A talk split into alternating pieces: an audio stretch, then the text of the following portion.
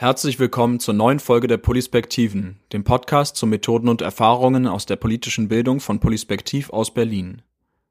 In dieser Folge geht es um die Entwicklung von Brettspielen. Während wir in der nächsten Folge unser eigenes Brettspiel Jede Stimme zählt vorstellen wollen, wird es in dieser Folge zunächst um ein Projekt gehen, in dem der Prozess der Entwicklung von Brettspielen als Methode der politischen Bildung eingesetzt wird. Dafür habe ich zuerst zwei jungen Menschen, die dort ein eigenes Brettspiel umsetzen, ein paar Fragen darüber gestellt, was dort genau stattfindet. Danach habe ich mich mit Juliane und Erik unterhalten, die für den Verein Niedersächsischer Bildungsinitiativen das Rahmenprojekt konzipiert haben und jetzt umsetzen. Wir besprechen dabei nicht nur den Ursprung des Projektes, in dem Polispektiv eine wichtige Rolle gespielt hat, sondern vor allem auch die Potenziale und Herausforderungen, die die beiden in dieser Methode sehen. Als Polispektiv haben wir übrigens außerdem am Eröffnungswochenende des Projektes einen Workshop zu Schritten und Methoden der Spieleentwicklung beigetragen, weshalb wir uns besonders über die Fortschritte der Jugendlichen bei der Entwicklung ihrer Spiele freuen. Wie immer gibt es am Ende außerdem einige Highlights aus den letzten Wochen unserer Arbeit. Und wie immer freuen wir uns über Ihr Feedback per Mail an podcast.polispektiv.eu und wünschen Ihnen jetzt viel Spaß mit der zehnten Folge unseres Podcasts.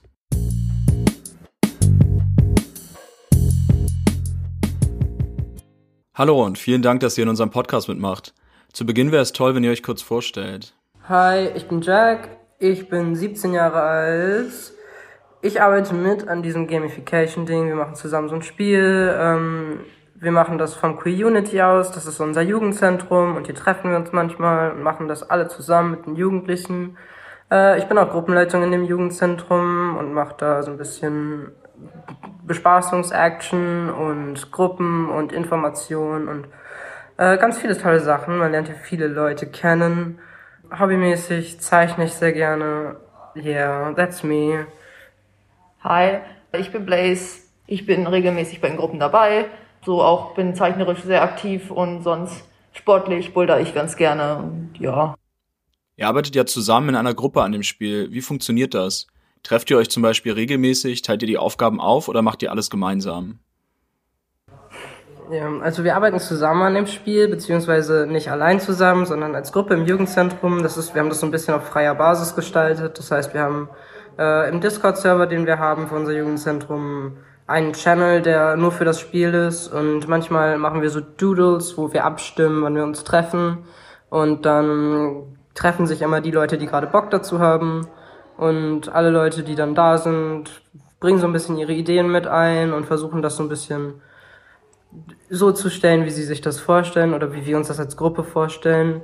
Also es ist keine feste Gruppe an Menschen, definitiv nicht. Und wir teilen so ein bisschen die Aufgaben untereinander auf, beziehungsweise machen das auch sehr viel gemeinsam, so machen Vorschläge, was andere davon halten. Ja, also es ist halt relativ frei und mit dem Server kann man halt, wenn man eine Idee hat, kann man die da einfach reinwerfen und dann wird die beim nächsten Treffen mal besprochen und abgesprochen, was halten die anderen davon und ein bisschen, genau, ziemlich freigestaltet, ähm, je nachdem, wie, was die Leute für Ideen haben und was sie gerne drin hätten. Wie weit seid ihr schon mit der Entwicklung des Spieles? Könnt ihr uns schon verraten, welches Thema das Spiel hat und welche Spielelemente es gibt? Ähm, mit der Entwicklung des Spiels sind wir bis jetzt so weit gekommen, dass wir schon so einen ziemlichen Plan von den Aktionskarten haben. Also unser Spiel ist praktisch ein Brettspiel, was halt so darüber handelt, dass man ähm, einen bestimmten Punkt, also den CSD in dem Spiel erreicht. Es ist halt ein queer-themed Spiel, was auch so ein bisschen, ich weiß nicht, auf Diskriminierung basiert ist. Also man hat halt auch Aktionskarten, die ähm, schlechte Szenarien darstellen, sag ich mal. Und wir haben schon eine Entwicklung für dieses Spielbrett halt auf einen Plan gemacht und so ein bisschen wie das Spiel abläuft. Ich glaube, es ist noch nicht so weit, dass wir ein fertiges Spiel daraus machen können, aber wir sind auf jeden Fall schon relativ weit mit der Planung. Ja, genau. Ähm, ich würde es halt auch so sagen, dass es größtenteils einfach so ein Spiel ist, was auch so ein bisschen ähm, Education-artig ist, damit Leute, die vielleicht nicht so viel Ahnung haben vom queeren Universum, wie das ist, dass die so ein bisschen lernen können. Ähm, was gibt es da so für Regelungen? Es wurden auch allgemein teilweise Gesetzeslinien mitgebracht, aber halt bisschen peppiger geschrieben, nicht so lang, langsam. Ähm, genau, und dann ist es halt eigentlich tatsächlich so ein bisschen so ein Lernspiel, aber es ist, würde ich schon sagen, ein größerer Spielfaktor drin, dass man da auch wirklich das öfter spielen kann und nicht nur einmal und das reicht dann wieder. Ja, also es ist so ein bisschen Education und Fun Und ja, wir haben so die Ideenfindung und so hinter uns. Ich glaube, der nächste Schritt, der jetzt kommen würde, wäre halt das Ding wirklich als Spiel zu machen und halt so ein Spielbrett zu haben, weil wir haben es eigentlich schon relativ weit geplant. Gibt es Dinge, die euch bei der Entwicklung des Spiels besonders viel Spaß machen? Also mir macht besonders viel Spaß so die Gestaltung von Sachen und so das Ganze als Story zu verpacken, sag ich mal. Also die Aktionskarten, was da für lustige Events passieren können oder eben unlustige Events, wenn man es so nimmt. Ja, und so, ich weiß nicht, sich in dieses Universum reinzufühlen, sag ich mal. Ja. Ähm, ich würde sagen, mir macht es eigentlich tatsächlich mit auch am meisten Spaß bei der Entwicklung zu schauen, wie die Leute Spaß haben und kreativ werden und gucken, oh, was könnte man da reinbringen und doch wirklich Spaß daran haben, ähm, so ein bisschen sowas selbst zu gestalten, mitzugestalten und ähm, ja, dann am Ende wirklich des Tages zu schauen, oh, wir haben doch einiges Neues dazugekriegt und ähm, dann zu schauen, wie man das auch zusammen verpacken kann. Und ich bin, freue mich, glaube ich, auch schon sehr darauf, wenn man das tatsächlich irgendwie hinkriegt, irgendwann so einen schönen fertigen Spielplan, wenn nicht sogar fertiges Spiel zu haben und das so auf dem Tisch liegen zu haben und dann dieser schöne Moment, das echt fertig, fertig vor dir zu liegen haben und das einmal zu spielen, das kann ich sicherlich auch, also das ist wahrscheinlich auch ein toller Moment. Ja, ich meine, ich finde es auch richtig cool, dass so Leute da, also dass wir als Gruppe daran Spaß haben können und das halt als so eine Aktivität zusammen machen können. Ich meine, der Prozess, das Spiel zu machen, ist schon so, ich weiß nicht, ein Spiel an sich. Jetzt haben wir gehört, was euch besonders viel Spaß macht. Gibt es auch Herausforderungen oder Dinge, die etwas schwieriger sind? Schwer ist es teilweise und wird es wahrscheinlich auch noch sein, ähm, wenn dann so viele Ideen kommen, dann zu sortieren, was man sagt, was man rauswirft und was man behält. Und den Leuten dann zu sagen, ja, das ist vielleicht nicht so eine tolle Idee. Und es ist halt schwierig, weil einerseits, wenn man das alleine entscheidet, möchte man natürlich nicht so bösewichtartig äh, rüberkommen, sondern das halt trotzdem noch schön vermitteln und die Leute trotzdem noch weiter begeistern. Aber es ist halt schwierig, ähm, dann wirklich am Ende zu sagen, das nehmen wir, das nehmen wir nicht, um ähm, halt dann am Ende nicht zu viel Sachen zu haben. Ja, man kann halt auch nicht alles in das Spiel reinpacken. Und gerade wenn Leute so Ideen haben, die sie, wo sie sehr passionate drüber sind, also Ideen, die sie wirklich gerne in dem Spiel haben wollen, die aber nicht so wirklich reinpassen, tut es wahrscheinlich schon richtig weh, ihnen dann zu sagen, dass wir das nicht mit reinnehmen, beziehungsweise dass es nicht so reinpasst.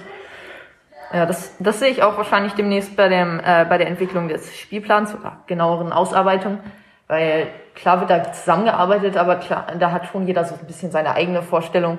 Und das könnte auch wahrscheinlich ein bisschen schwierig werden, aber ich denke, das werden wir irgendwie schon zusammen hinkriegen, da ein bisschen was von allem mit reinzubringen. Gibt es sonst noch irgendetwas, das ihr loswerden wollt, wonach ich aber nicht gefragt habe? Ich glaube, das war es soweit. Oder hast du noch irgendwas zum Loswerden? Ähm, ich würde sagen, dass wenn andere Leute selber mal eine Idee haben, irgendwie ein Spiel zu entwickeln, dass sie es auf jeden Fall irgendwie probieren. Und sei es erstmal auf ein Stück Papier schreiben und eine Paper-and-Pen-Runde zu probieren mit Freunden oder es einfach mal der Freunden, Familie, Schule ähm, vorzustellen und einfach mal zu fragen, was haltet ihr davon oder so eine ganz einfache Art auszuprobieren und niemals irgendwie zu sagen, nee, das schaffe ich nicht, weil wenn man so große Spielcompanies anschaut, die haben ja viel komplexere Spiele, sondern es wirklich einfach auszuprobieren.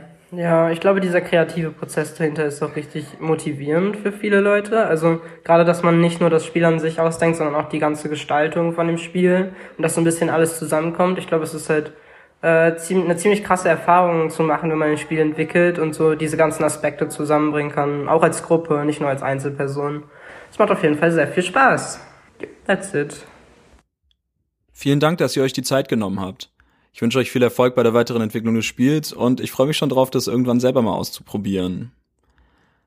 Als nächstes spreche ich mit Juliane und Erik vom VNB, dem Verein Niedersächsischer Bildungsinitiativen. Das Projekt der beiden bietet den Rahmen, in dem Jack und Blaze und viele andere Jugendliche ihre Spiele entwickeln. Stellt euch doch mal kurz vor und äh, erzählt gerne ein bisschen was zu eurem Projekt. Hallo, ich bin Juliane. Hi, ich bin Erik. Vielleicht können wir mal damit starten, woher wir eigentlich kommen, denn das Projekt hat tatsächlich seine ganz, ganz, ganz tiefsten ähm, Wurzeln ähm, bei Polyspektiv. Und zwar haben wir, ich weiß gar nicht wann das war, vor ein paar Jahren schon ähm, euren Escape Room auf Mikas Spuren äh, kennen und schätzen gelernt und sind damit als MultiplikatorInnen auch durch Niedersachsen gereist und ähm, haben eben zum Thema Populismus diesen Escape Room gespielt und waren davon irgendwie total, ähm, total begeistert. Es hat uns mega viel Spaß gemacht. Und daraufhin haben wir gedacht, oh, das wäre so cool, wenn wir auch mal ein Escape Room entwickeln, wie Polispektiv das mal gemacht hat. Und ähm, von da an sind wir einfach losgestratzt, haben einen Projektantrag geschrieben und haben dann in einem einjährigen Entwicklungsprozess einen eigenen Escape Room entwickelt zum Thema Nachhaltigkeit und Klimaschutz. Und weil wir damals diesen Entwicklungsprozess so nice fanden mit, okay, wir setzen uns hin und gucken, wir entwickeln ein Spiel, wie verknüpfen wir eigentlich die Spielmechanik, das Game Design mit dem Inhalt? Und das war für uns eine ganz krasse Aushandlungsfrage, die uns immer wieder beschäftigt hat. Wie kriegen wir das gut hin, dass bestimmte Rätsel gut zum Inhalt passen, den wir rüberbringen wollen? Mm. Und als der Raum dann soweit stand und wir ihn dann auch multipliziert hatten an andere Personen, dachten wir, ey, das war so ein cooler Prozess. Das Spiel an sich ist schon nice, aber dass wir diesen Raum gebaut haben, war für uns so ein Learning auf so vielen verschiedenen Ebenen. Wir haben uns irgendwie ähm, natürlich hatten wir unterschiedliche Standpunkte, wie wir bestimmte Dinge umsetzen wollen. Ähm, wir mussten Inhalt total komprimieren, kondensieren auf, auf ganz, ganz, auf eine ganz begrenzte Zeit natürlich im Escape Room.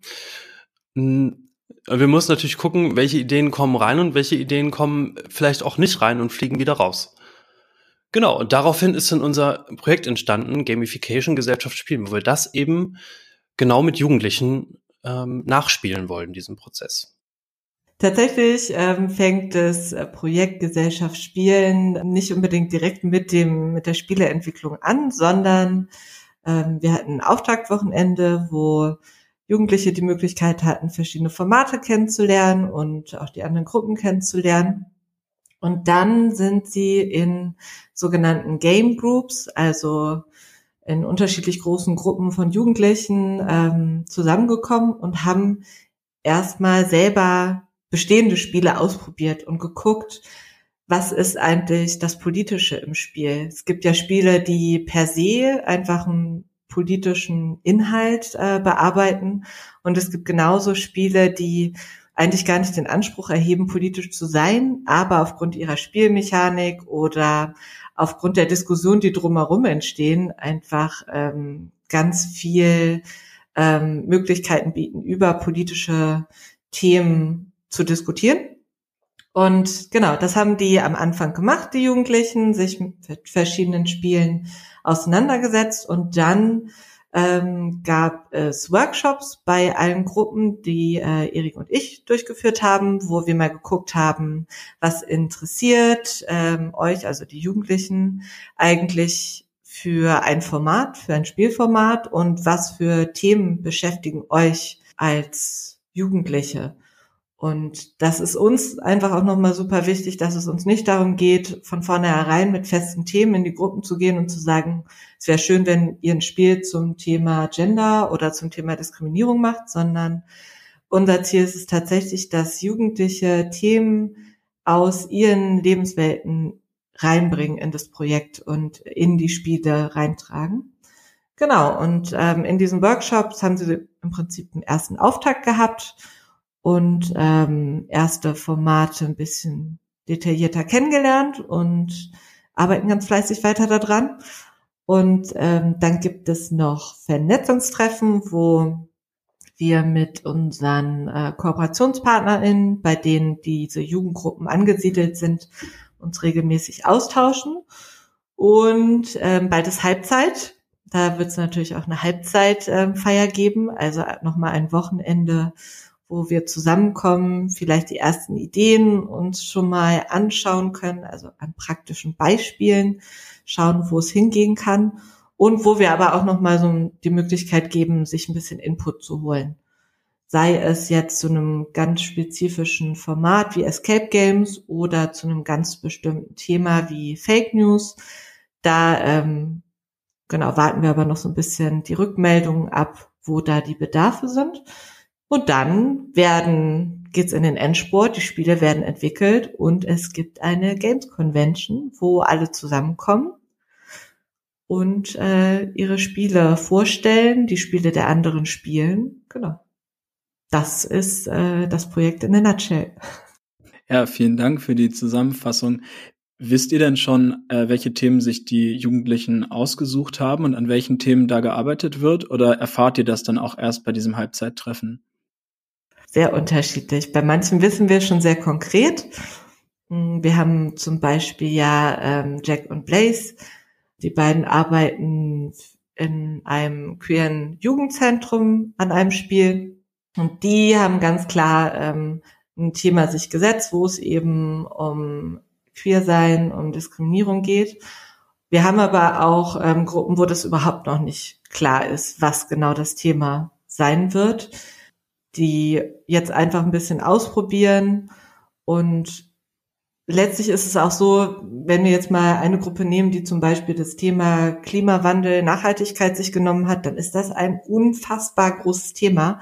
Und die müssen jetzt halt erst im Laufe ähm, der weiteren Spielentwicklung im Prinzip den Prozess durchlaufen, den Erik auch schon beschrieben hat, den wir selbst auch durchlaufen sind, nämlich sich wieder sozusagen auf ein Kernthema zu fokussieren oder zu gucken, wie kann man in einem Spiel diese vielen verschiedenen Facetten aufgreifen, ohne dass es so beliebig wird und irgendwie nur so schlagwortartig ein Thema im Spiel auftaucht. Das leitet super über zu der nächsten Frage, die ich gehabt hätte.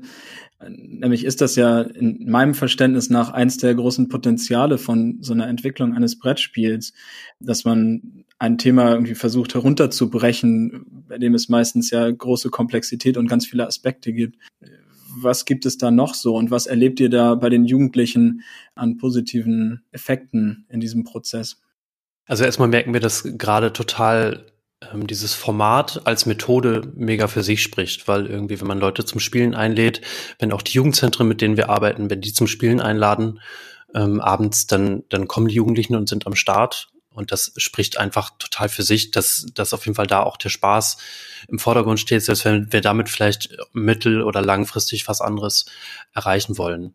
Und wir haben jetzt vor ein paar Wochen einen Workshop in einem, in einem Jugendzentrum gemacht, wo wir tatsächlich mal hingegangen sind und ein paar Spielpläne mitgebracht haben und gesagt haben, okay, in einem ersten Schritt schreibt doch mal ein paar, ein paar Regeln auf die Felder oder keine Regeln, sondern eher so Aktionen, die im, die im Spiel passieren und haben sozusagen aus der Spieleentwicklung an sich ein eigenes Game gemacht, wo sie sich halt eben auch mit diesen ganzen Fragen auseinandersetzen mussten, vor die sie ja auch gestellt sind, wenn sie ein Spiel quasi spielen. Also wie positioniere ich mich im Rahmen der Gruppe? Wie interagiere ich mit den anderen? In welche Rolle möchte ich eigentlich schlüpfen, wenn ich ein Spiel spiele oder wenn ich vielleicht selbst ein Spiel designe?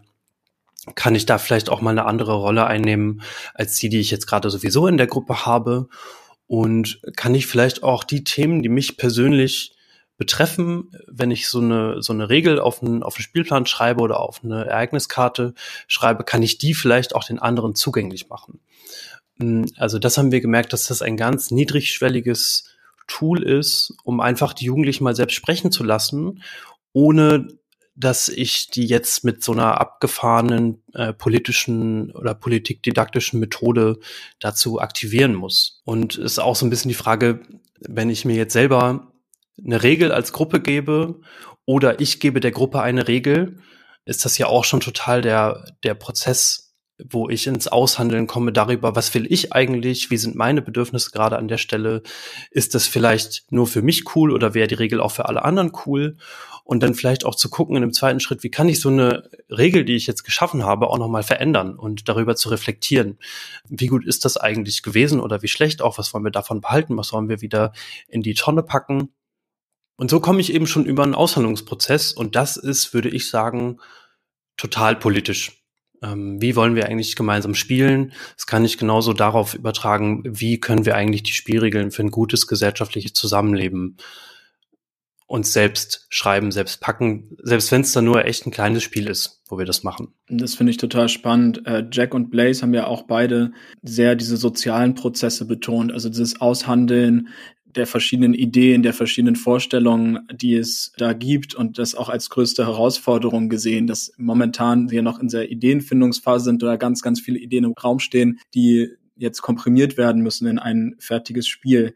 Also auch das hat ja sicherlich Konfliktpotenzial. Habt ihr denn da schon auch irgendwie Probleme gehabt einerseits und Begleitet ihr überhaupt diesen Prozess im Detail auch oder bietet ihr eine Plattform an und wie die Jugendlichen dann damit umgehen, ist ihnen selber überlassen? Wie läuft das im, im Detail? Also wir haben ja Kooperationspartner in, in ganz Niedersachsen und ähm, da sind die Jugendgruppen, diese Game Groups angesiedelt und die äh, Kooperationspartnerin, die haben auch Personen, die die Gruppen begleiten. Das heißt, so im kontinuierlichen Prozess sind wir gar nicht unbedingt involviert, sind immer eher so Hubschraubermäßig mal drin und dann wieder raus und sind aber ja so neugierig, dass wir uns immer zusammenreißen müssen, nicht jede Woche nachzufragen, wie es so war.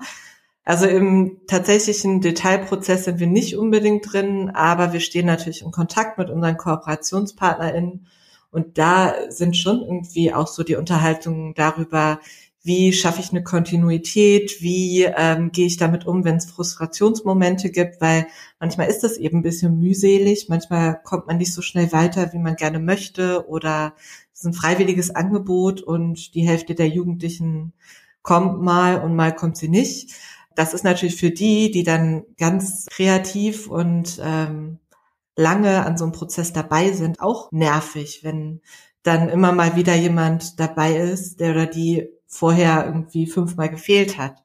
Das sorgt für Frustrationsmomente, mit denen man umgehen lernen muss. Und das ist aber ja eben genau die Stärke, dass, dass dieses Format der Spieleentwicklung es ermöglicht, auf eine äh, schmerzfreie Art sozusagen Frustrationsmomente zu erleben, auszuhalten und daraus aber sich weiterzuentwickeln und dann eben auch diese Erfolgserlebnisse zu haben, wenn dann so ein Spielfeld steht oder wenn die Aktionskarten fertig sind. Und unsere Rolle ist, glaube ich, darüber hinaus auch immer so ein bisschen zu sagen, okay, wir wollen natürlich, dass ihr ein möglichst cooles Spiel entwickelt und viele sind auf einem total guten Weg, das zu tun, aber wir merken, dass bei vielen jugendlichen Teilnehmenden echt auch so ein gewisser Ehrgeiz äh, kommt, wirklich ein cooles Spiel zu produzieren, ähm, da total die Inhalte mit rüberzubringen und schon alles so ein bisschen auf dem Reißbrett dieses Spiel zu planen und dann zu sagen, okay, das lässt sich jetzt von der ganzen Welt spielen, das lässt sich verkaufen und das ist in der Theorie so gut, dass es in der Praxis auch total gut funktioniert. Und ich glaube, unsere Rolle ist da auch manchmal so ein bisschen zu sagen, okay, probiert diesen Prozess, den ihr durchlauft, auch schon mal als Spiel zu betrachten und kommt möglichst früh dazu, euer Spiel auch mal zu testen mit anderen, auch mal Ideen über den Haufen wieder zu werfen, neue Ideen euch auszudenken und auch mal so ein bisschen dieses Kill Your Darlings äh, zu betreiben und mal wirklich zu sagen, okay, das haben wir zwar vor zwei Monaten mal äh, gedacht und das war total eine gute Idee, aber in der Praxis funktioniert sie gar nicht so wirklich gut. Und ich glaube, das ist auch so ein bisschen unsere Rolle im, im Projekt, den auch so ein bisschen den Druck einfach rauszunehmen. Ja, so irgendwie ein schmaler Grad zwischen einerseits den Druck rausnehmen und die eigenen Erwartungen ähm, oder die Erwartungen der Jugendlichen, den Realitätscheck auch zu ermöglichen und andererseits aber eben doch auch anzutreiben, weil das können sich, glaube ich, alle HörerInnen vorstellen. Aktuell ist es super schwierig, mit Gruppen äh, zu arbeiten und ähm, da so einen kontinuierlichen Prozess zu haben, weil mal sind die Jugendzentren offen, dann sind sie wieder zu und äh, mal dürfen zehn Leute, dann wieder nur fünf Leute. Also es ist halt einfach auch super schwierige Zeit für sowas.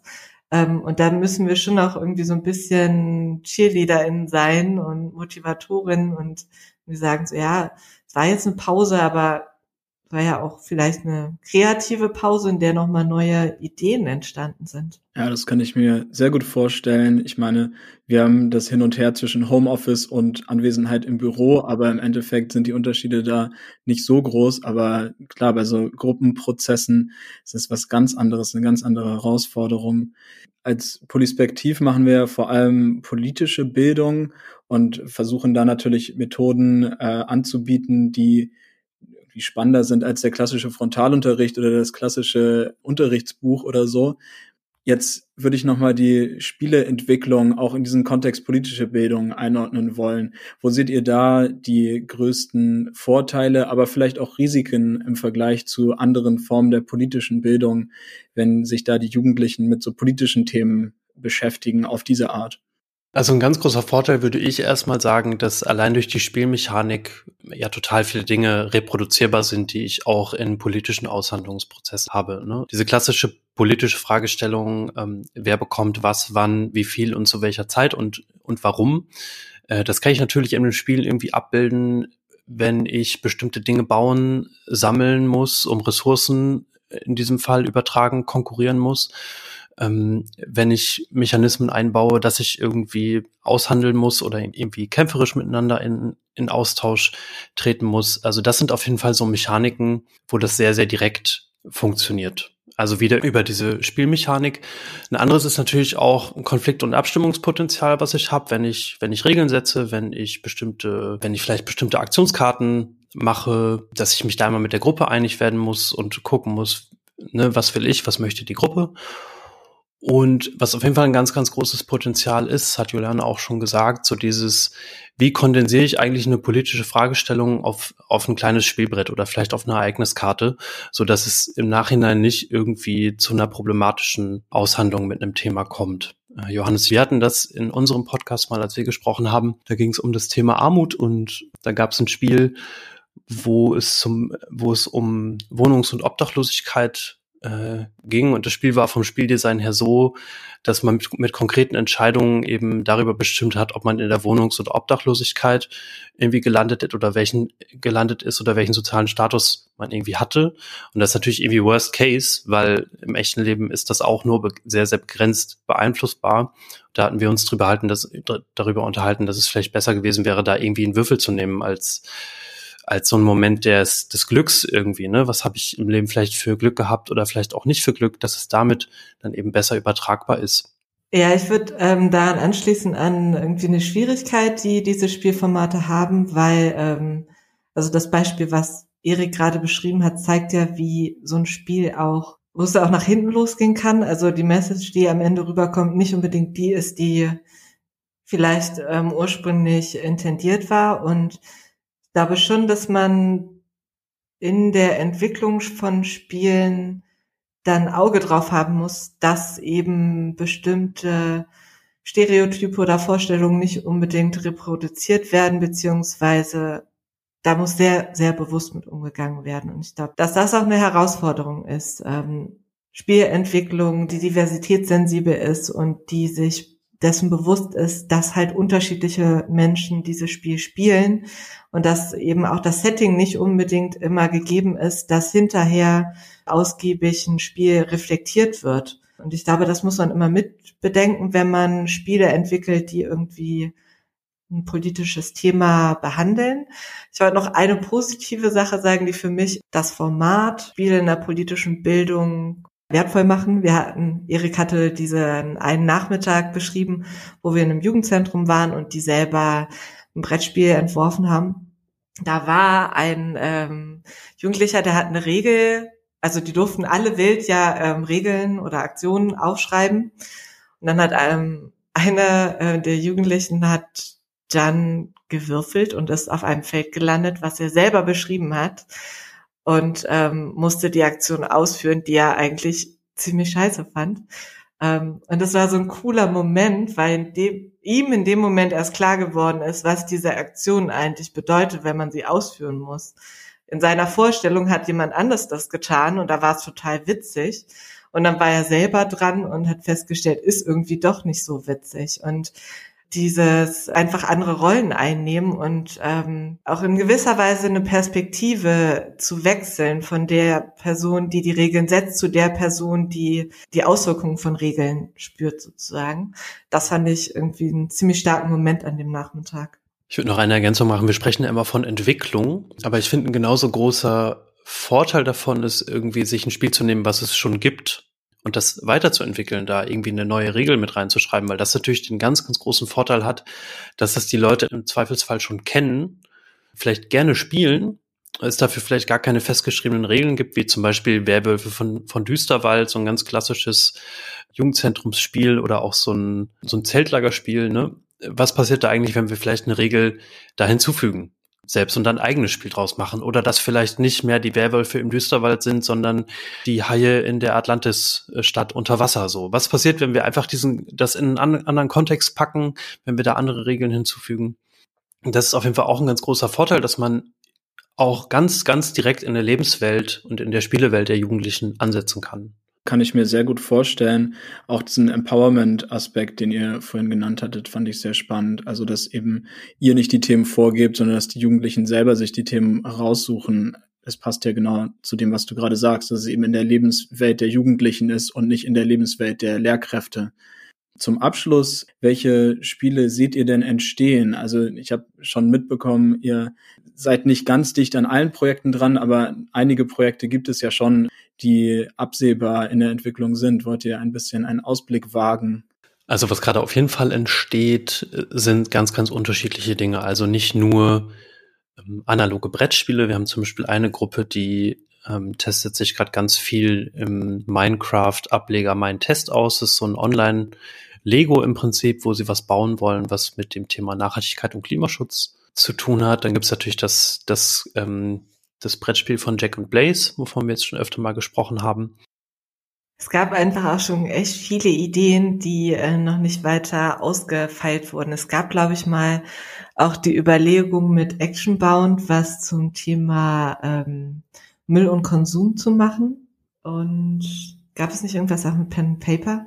Äh, könnt ihr Actionbound kurz erklären für die Zuhörerinnen und Zuhörer, die das nicht kennen?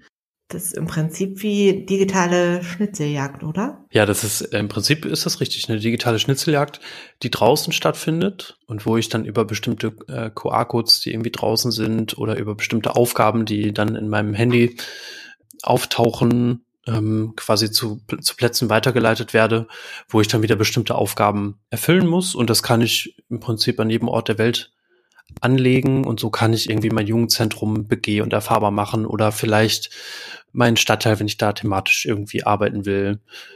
Genau, das ist Actionbound, woran ich gerade noch gedacht habe. Ja, es gibt auch eine, eine Pen-and-Paper-Gruppe, die, die sich gerade so ein bisschen zusammen ähm, findet und das für sich ausprobieren will, was tatsächlich auch, was uns sehr freut, eine, eine Kooperation von mehreren unserer äh, Projektpartnerinnen ist, wo es so einzelne Leute gibt, die sich damit auseinandersetzen wollen. Und dann Klassiker Escape Game. Es haben mehrere Gruppen schon damit geliebäugelt. Eine hat sich schon intensiver damit beschäftigt, die, jetzt will ich nichts Falsches erzählen, wenn sie im Podcast hören und nachher sagen so, was, das wollten wir gar nicht. Aber ich meine, es geht tatsächlich in die Richtung Utopie beziehungsweise Zukunftsvision. Und da ist der Ursprung so ein bisschen Nachhaltigkeit und äh, Klimawandel auch. Aber die sind halt darüber hinausgegangen. Deswegen glaube ich, so Zukunftsvision passt eigentlich besser, um deren Ziel zu beschreiben. Ja, also viele Gruppen sind eben gerade dabei, für sich ähm, erstmal zu gucken, was gibt es eigentlich an Spielen. Ne? Die spielen dann irgendwie Munchkin, Bonanza, Siedler, ähm, Monopoly, äh, Pictures, Dix. Äh, die gucken dann erstmal, okay, was, was gefällt uns so, was sind da vielleicht auch die Dynamiken so und was können wir vielleicht auch für unsere Spiele dann adaptieren, weil da sind die gerade zu gucken, okay, wollen wir in die Richtung eher denken oder in die Richtung? Ich glaube, das Thema, was bei denen tatsächlich dann rauskommt, gerade bei freien Jugendgruppen bei uns, das kommt jetzt so nach und nach und wird sich dann im Laufe der nächsten Monate rausstellen. Ja, ist witzig. Es gibt ja ähm, irgendwie die Variante, ich habe ein Thema und suche dazu ein passendes Spielformat. Und viele von den Gruppen gehen aber wirklich eher so aus der Richtung, was für ein Spielformat finde ich ähm, spannend und legen sich darauf dann fest und gucken dann so, um welche Themen können wir damit eigentlich alle aufgreifen. Ja, sehr spannend. Äh, ich hoffe, wir kriegen dann irgendwann nochmal ein Update, welche Spiele dabei wirklich zustande gekommen sind. Auf jeden Fall. Vielen Dank euch beiden für die Zeit und viel Erfolg beim weiteren Verlauf des Projektes in der zweiten Hälfte, in der dann die Spiele hoffentlich aus dem Boden sprießen werden. Vielen Dank für die Einladung. Sehr gerne, danke Johannes.